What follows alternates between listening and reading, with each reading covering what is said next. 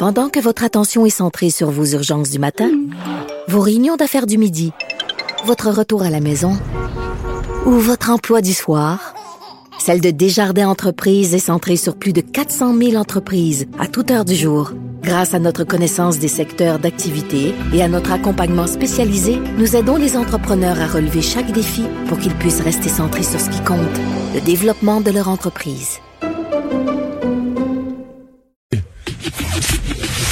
Le, commentaire de Emmanuel Latraverse. Des analyses politiques pas comme les autres.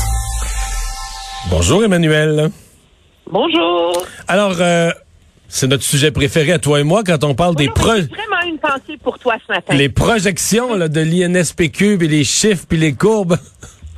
Oui, mais là, j'ai une pensée pour toi parce que je comprends ta méfiance et ta sur l'argument que ces projections-là, c'est futile en général parce qu'elles sont tellement à long terme. Mais là, je regardais les, courbes aujourd'hui. Tu trouves encore que c'est futile? Non.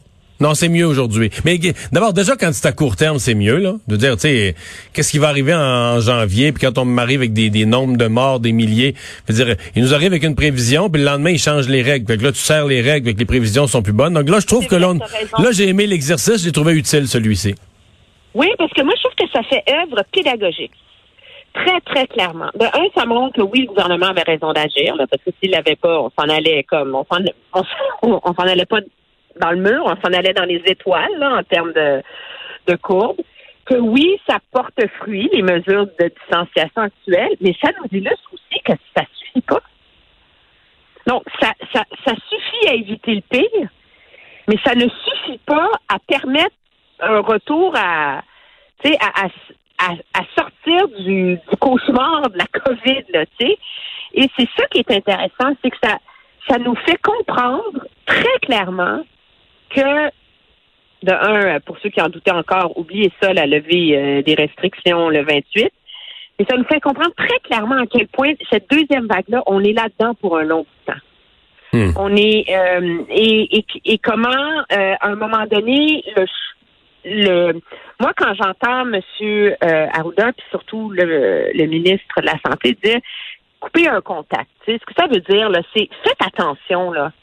C'est quand vous êtes dans la petite zone de danger, là, allumez, reculez, reprenez votre deux mètres. Ce que ça dit aux Québécois, là, c'est que si vous voulez qu'on rouvre le sport, qu'on, qu'on, qu'on, qu'on desserre la vis, c'est entre vos mains.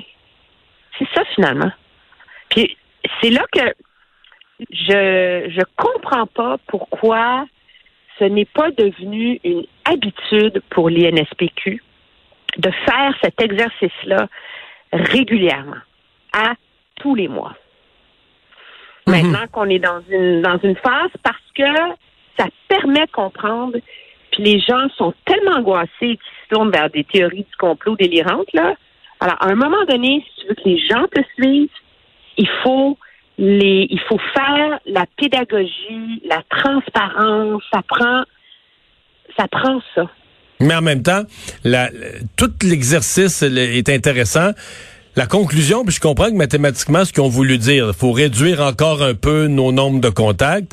Donc, disant ça, ils disent, ben là, regarde, en moyenne, on a, c'est une moyenne qu'ils ont fait, chaque personne a cinq contacts par jour. Il faudrait réduire ça à quatre. Bon. Mais ça, l'applicabilité de ça, la compréhension que le public a de ça, ça, c'est plus, euh, c'est plus barbare. Ben, c'est plus parce que, de un, moi, je leur reproche d'avoir utilisé le mot contact généralement, là, parce qu'une fois qu'on les écoute, on comprend que c'est des contacts non protégés, en guillemets, là, l'expression surréelle. Oui. Alors, s'il pas de masque et à moins de deux mètres, tu sais. Alors, aller à l'épicerie, ça compte pas comme un contact, c'était ton masque, puis tu gardes ton deux mètres, là. Alors, la réalité, c'est que moi, j'ai fait l'exercice autour de moi. Là. Je connais personne qui pouvait, qui avait un contact à réduire. Là. Mais bon, parmi les gens Parce qu'on fait beaucoup de gens on fait plus rien, là, c'est ça. On, va pas nulle part. Ben nous, quand on rentre au, bureau, c'est complètement euh, aseptisé, là. Alors, mais la réalité, donc, c'est que ça veut dire une chose que beaucoup de monde qui ont bien de la marge de manœuvre pour commencer à faire attention. On s'entend-tu? Alors, moi, je le vois comme ça, c'est d'une façon pédagogique, là à chaque fois que vous entrez, soyez conscient de la zone de risque. C'est ça l'idée.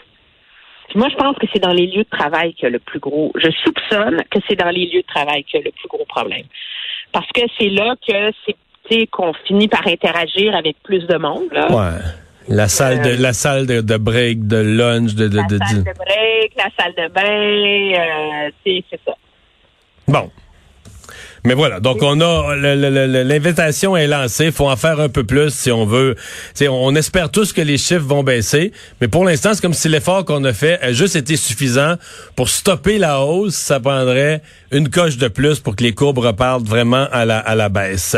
Euh, bon, adoré la phrase de- du, du ministre Dubé, on paye encore pour nos péchés passés. oui, c'est judéo-chrétien ça.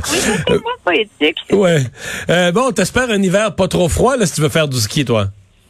Oui, on s'entend là. C'est comme le gros, le gros problème avec. euh, moi, j'a- j'applaudis le gouvernement là, d'un d'avoir rendu des règles claires très tôt. Euh, les centres de ski sont contents, je peux te dire ça. J'ai parlé à M. Junot tout à l'heure de l'association, là, sont très heureux. Oui, les centres de ski sont, sont contents parce qu'on s'entend, la plupart d'entre eux sont en zone euh, sont en zone orange, donc ils vont pouvoir garder le chalet ouvert, ils vont pouvoir avoir une cafétéria, ils vont pouvoir donner des cours de ski. Mais en même temps, entendons-nous, ils- deux choses. Ils seront pas épargnés par la COVID parce que, tu sais, prends les centres de ski autour, euh, tu sais, proches des grands centres. Tu sais, donc, moi, je pense euh, aux Laurentides puis au, au, au, canton, au canton de l'Est. là. La majorité des gens qui font du ski dans des centres de ski, c'est des gens qui habitent à Montréal. Puis, si tu habites à Montréal, tu traînes ta zone avec toi. Donc, tu n'as pas le droit d'inscrire tes enfants dans les cours de ski. Puis, Techniquement, si- t'as pas le droit d'aller manger un sandwich euh, entre tes descentes non plus, là.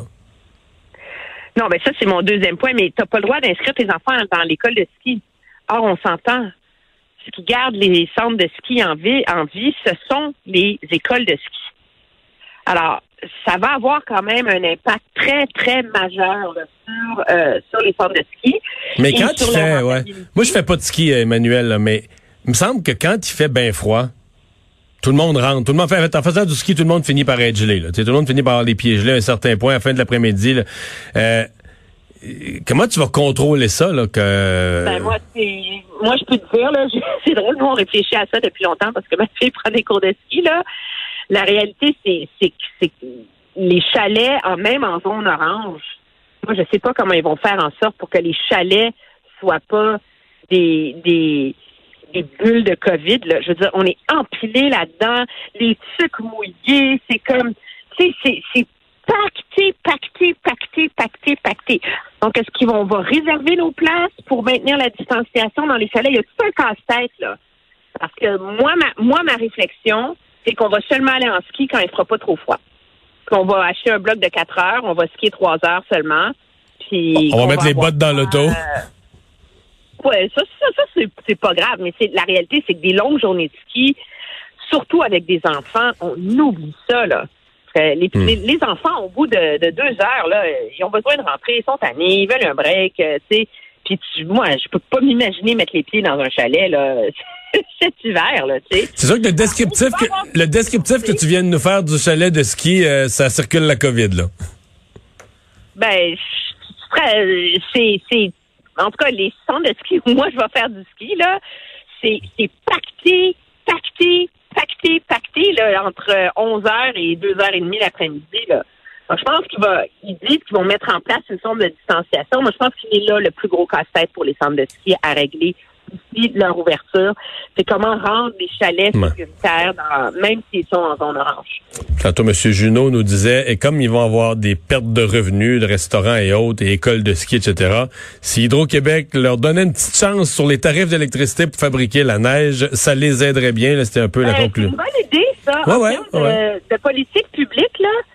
Euh, moi, j'aurais, je trouve que c'est que, le- que ça mérite absolument réflexion. Excellente conclusion de ta semaine de travail. Merci beaucoup, Emmanuel. Très bien, revoir. Salut, bonne fin de semaine. On va s'arrêter pour la pause. Euh, je serai là dans le bulletin TVA Nouvelle de 17h au retour.